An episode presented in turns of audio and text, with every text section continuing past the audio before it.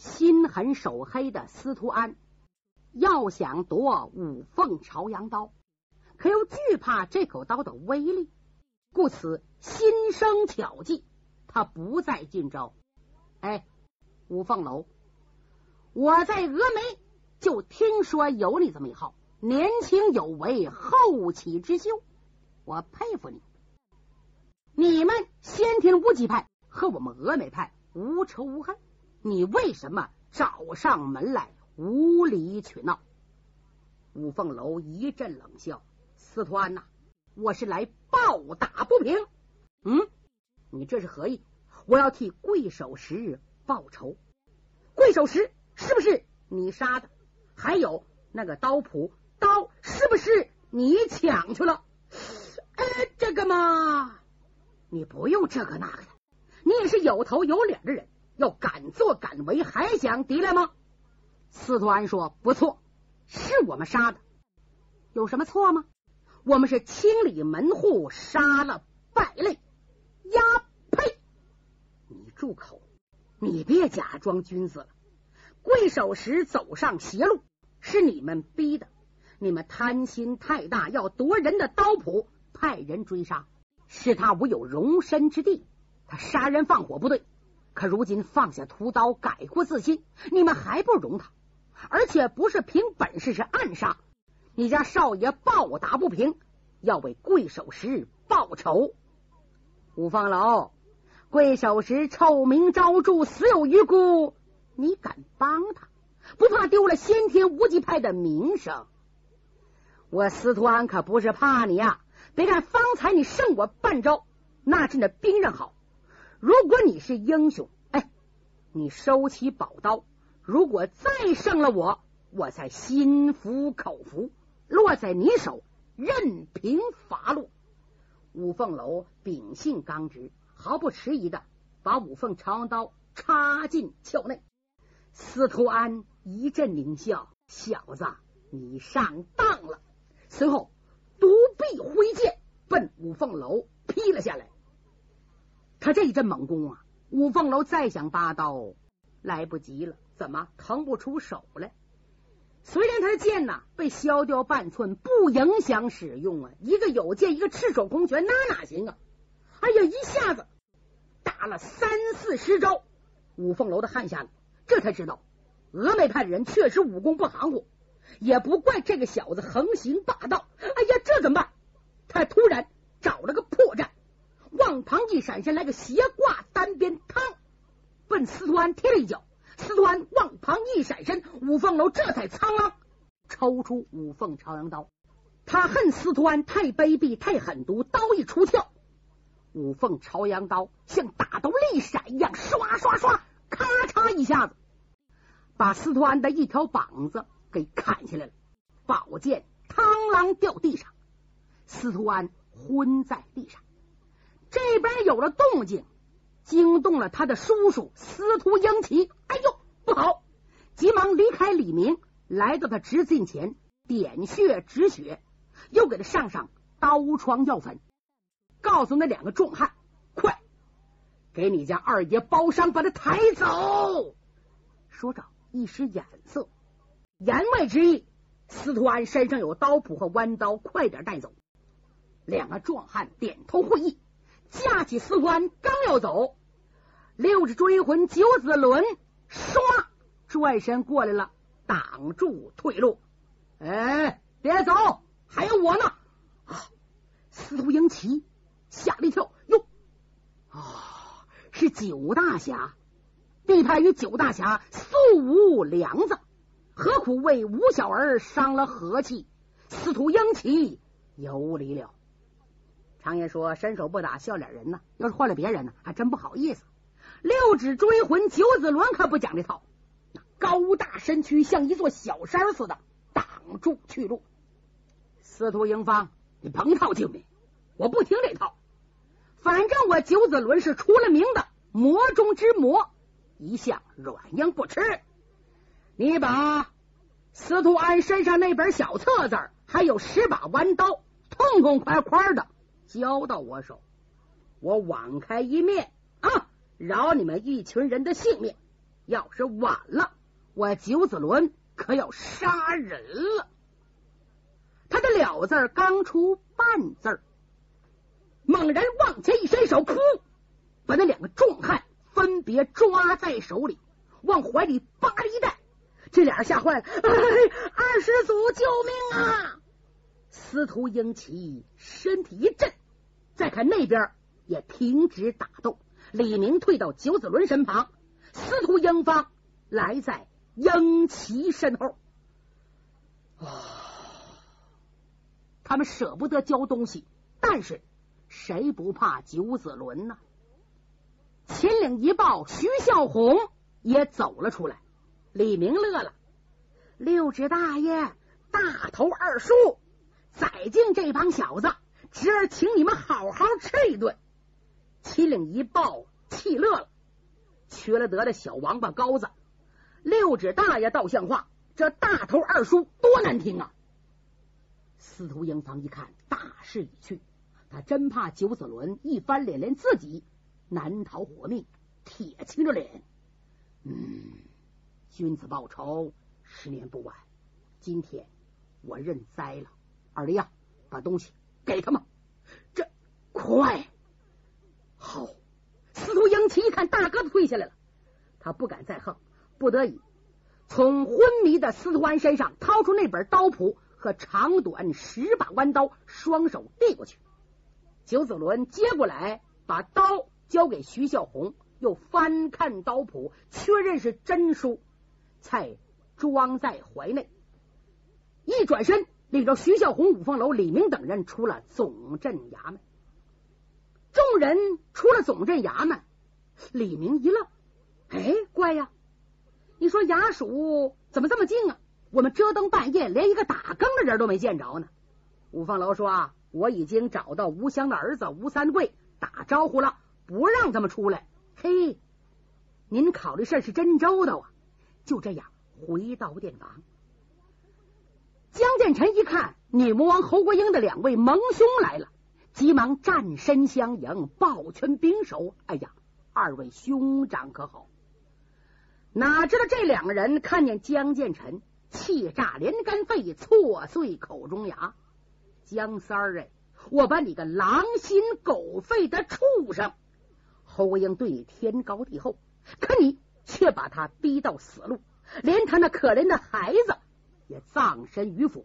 今天我们俩来就是为找你，把你心掏出来，看看是黑的，是红的，然后把你一刀一刀的万剐凌迟，为侯国英报仇。九子伦说着，左手奔迎面，右掌呜，利掌如刀去切江建成的软肋。徐秀红。双手如钩啊！呜的一声，奔江建成的前胸抓来。要是抓上，就掏个窟窿。江建成毫无防备，这两人是一心将他置于死地。江建成万分难过，慌忙滴溜闪身躲开，眼中含泪说：“二位兄长息怒，听我把话说完，杀我也不迟。”五凤楼吓坏了。急忙拦住九子伦，李明拦住徐小红。哎呀，二位老前辈，你不用杀我师傅，他也不想活了。嗨嗨嗨，你听我李明的，他和我师娘是恩爱夫妻呀。自从我师娘一死，我师傅茶饭懒咽，坐无不宁，不叫我们拉着，他早就自杀了。这回你知上哪儿去吗？上石城岛，也想跳悬崖去。我师娘一死，你不能怪我师傅。不信，你们回岛上再问问，师方看见人都能作证。为了我师娘，我师傅得罪了慈云师太，还过了招呢。事情不算完。江建成也说：“二位兄长，我对不起国英，更对不起没见面的孩子。唉，大丈夫生在三光之下，不能保护自己的妻子，无颜面活在世上。”九子伦和徐孝红听了这番话，火气消了一半。嗯，蒋三儿，没人听你的花言巧语，这笔债早晚你得还。今天放你一把。说着，掏出刀谱和大小弯刀。本来这些东西我想留下，可是我看五凤楼这孩子挺喜欢，行了，都给你吧。把东西放下，转身出门走了。五凤楼刚想去追，江建成说：“算了，让他们走吧。你们也赶快回京复职，我也走了。”嗯，师傅，你上哪去？啊，你不上石头城吗？唉，李明啊，这回你算计错了。侯国英是真的死了。如果不死，这两位老哥哥不会跟我拼命。我上石头城干什么去？侯国英不在了，人去楼空，见景生情更难过，伤心之地不能再去了。说着，慢慢的转过身来，抖身上房，扬长而去。雾凤楼急坏了，三师叔。你上哪去？您等等我们。李明说：“别喊了，咱追吧。”两个人给店里留下十两银子，带走包裹，抖身上房，随后就追。上哪追去啊？追出二十多里地，也没看见江建成的影子。能上哪去呢？俩人一合计，准回京城了。因为什么呢？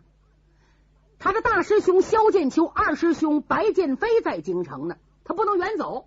咱们快到驸马府吧。两人很快来到驸马府，到驸马府的时候快晌午了。老驸马家的总管冉忠迎了出来，把他们让到里边，并且告诉他们，有个于大侠派人送来一封信，叫展翅金雕萧剑秋和追云苍鹰白剑飞回嵩山，说有急事。两人走了，李文莲回华山了，老驸马也没在府。天刚放亮。被太监找走，说皇上请的议事，至今没回来。五凤楼想，这都快晌午了，就是大朝之日也该下朝了。朝廷有什么急事呢？两人心绪不宁。李明说：“哎，我怎么闹心呢？总觉得要出事儿。你说我师傅能上哪？离开我们三天了，就在这阵儿。只见老驸马冉兴慌慌张张，满头大汗，气喘吁吁的跑了进来。一进屋就瘫软的坐在椅子上，可把李明、五凤楼吓坏了。千岁，你们怎么了？哎呀，哎呀，你回来太好了！出事了，出事了！您别急，喝口水喘喘气儿。哎呀，这回全完了！哎呦，您别急呀！说着，给他倒杯水。老驸马喝口水，半天才喘过这口气呀。凤楼啊，这回乱子可太大了！昨晚上皇宫失盗了。两人吓一跳，什么人胆大包天，敢到皇宫去偷东西啊？李明说：“嘿嘿，偷的什么？哎，丢了四十九颗宝珠，一串朝珠。哈哈哈哈！富贵莫过帝王家，丢这么点东西，用不着大惊小怪的。哎呀，李明哎，你还说俏皮话呢？你不知道怎么事儿？再有两个多月是皇上登基一周年，要举行大典，好好庆贺庆贺。”大封功臣，要杀一批奸贼呀！万岁呢，要打一顶龙冠，从宝库中挑又挑，选又选，好不容易选出四十九颗宝珠。这宝珠价值连城啊！又请来苏杭二州的能工巧匠，就准备加工呢。还有一串啊，外邦进贡的朝珠。这朝珠啊，皇上爱不释手。没想到昨天晚上皇上高兴了。把这东西啊拿到御书房观赏半天，也没送回宝库。天亮前发现宝珠和朝珠全丢了，那还不算，还留下一张字简，上边写首诗，我抄下来，你们看看。说着，从袖子里拿出来，递给五凤楼。五凤楼一看，简贴上整整齐齐写着一首七言律诗啊：“江水滔滔，昼夜流。”剑气珠光冲斗牛，臣子不保大明主，盗去珠宝盖龙楼。这四句要是横着念，是江建臣道，这是灌顶诗。李明和五凤楼都好才学，一看就看明白了，傻眼了。哎呦，凤楼想，这东西是我三叔盗的，难道他离开我们，为给死去侯国英报仇？到宫中盗宝，李明说：“你给我住口！你别糟蹋我师傅，我师傅不会干这种事。这是贼人和我师傅有仇，是有人栽赃陷害。回头他问老驸马：“千岁呀，万岁是怎么说的？”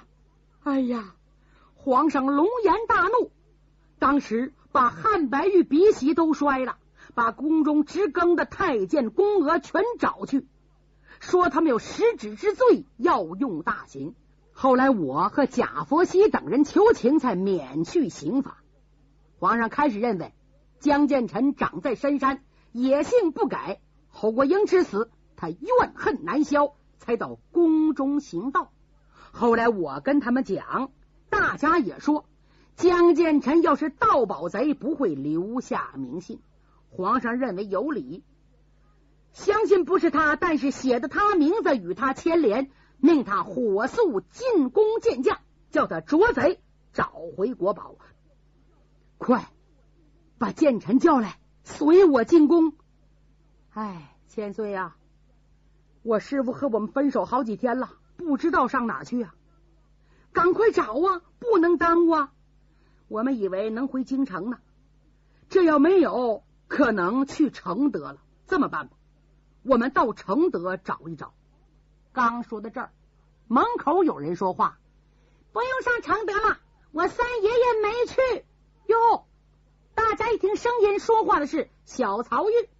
前些日子，众人在承德办丧事，过了头七，江建臣要走，把曹玉、凌云留在家里，叫他照顾自己的母亲。江建臣带着五凤楼李明走，可那曹玉好动不好静啊。在承德住几天就耐不住喽，非要找师傅五凤楼不可。杨氏夫人不让去，他就软磨硬泡，磨了多少天才同意他进京。曹玉进来，先给老驸马磕头，又给师傅施熟施礼。曹玉说：“哎呀，师傅啊，我可见到你们了，可把我想坏了。”五凤楼一皱眉：“曹玉啊，你怎么上这儿来了？”啊，在这个。曹玉一想。我不能说，我磨我老太奶奶没办法放我走的。我得说，那师傅他这么事儿，我老太奶奶家呀，什么事儿没有，有我林二叔就行了。老太奶奶不放心，三师爷叫我来看看。哦，从曹玉的嘴里已经知道江建臣没回家，这可麻烦了。大海捞针，上哪儿找去？再说，急需找来国宝，抓住贼人。给江建臣洗清冤枉啊。李明说：“这么办吧，驸马千岁，您别急，这件事儿由我们办。您呐，回去休息。”老驸马走后，李明和五凤楼说：“大哥，咱们分头行动。你呀，找我师傅，等我师傅来了，到皇上面前请罪，要求戴罪立功。另外呢，四处查访，找着蛛丝马迹，看看什么人栽赃陷害。”我和曹玉一块走，我想找着野鸡六子，因为他认识的人多，看看在那能不能查到线索。五凤楼点点头，简单的吃点饭，就这样分头行动。李明和曹玉先走了，五凤楼寻找江建臣，离开驸马府，往天坛走去。过了正阳门，向东走不远，忽然。旁边过来个要饭的，有个十四五岁，是个半打小小，手里拿着个纸条，很快跑到五凤楼身旁，愣头愣脑的问：“哎，公子爷是姓武吗？”“啊，对呀，嘿嘿，好哎，呃，这有个纸条，哎，我走运喽。那边有个黑瘦老头，叫把纸条交给你，只要送到你手里，哎 你赏我五千银子。”给银子，五凤楼急忙把纸条接过来，从怀里啊掏出一块银子，他也没多想，就递给了那个大孩子。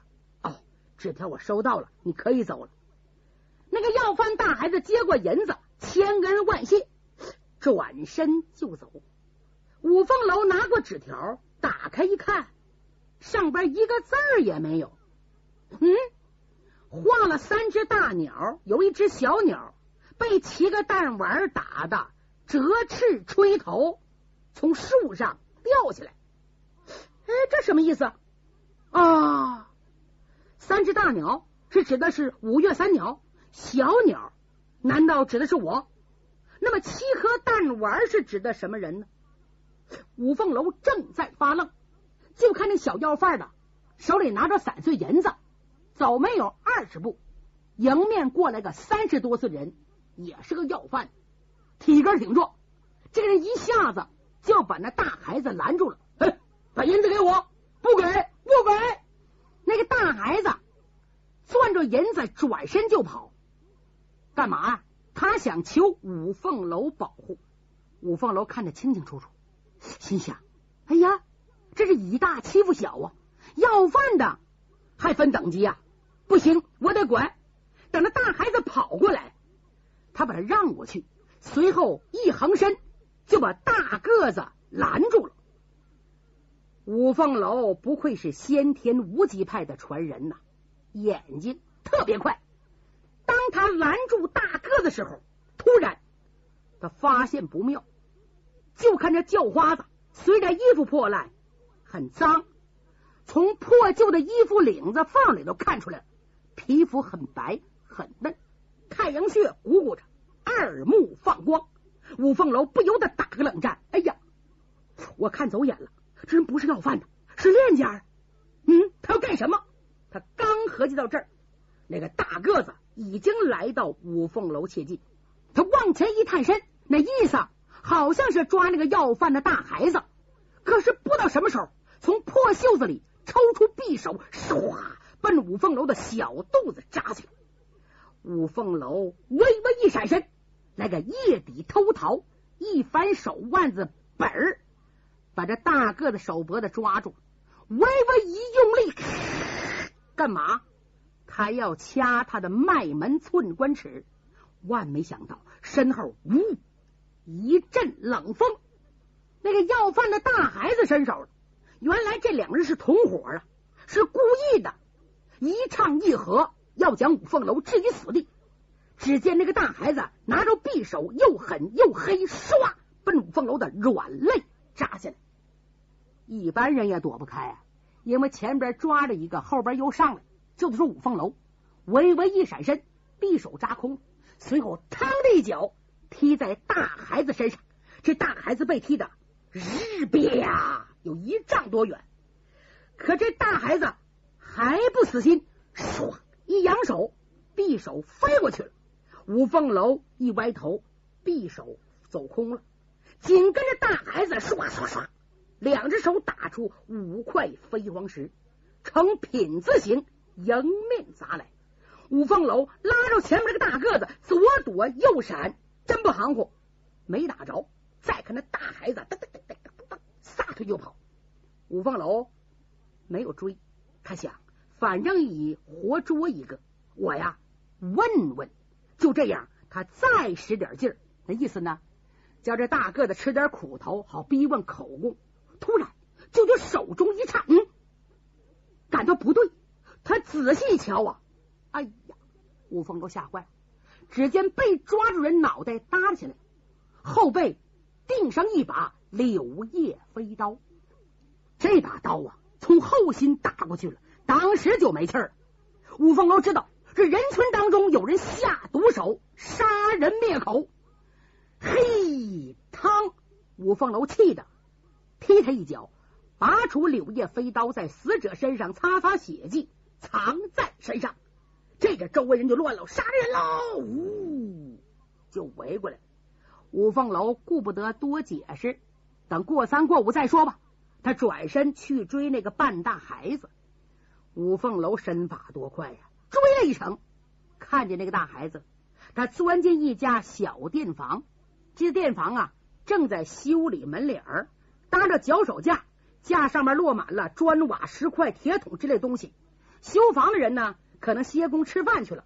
五凤楼也没加考虑，飞身入内去追那个要饭的大孩子。哪知道五凤楼刚往里边窜，就看那脚手架，库嚓哗塌下来。架上所有东西噼里啪啦、噼里啪啦砸向五凤楼。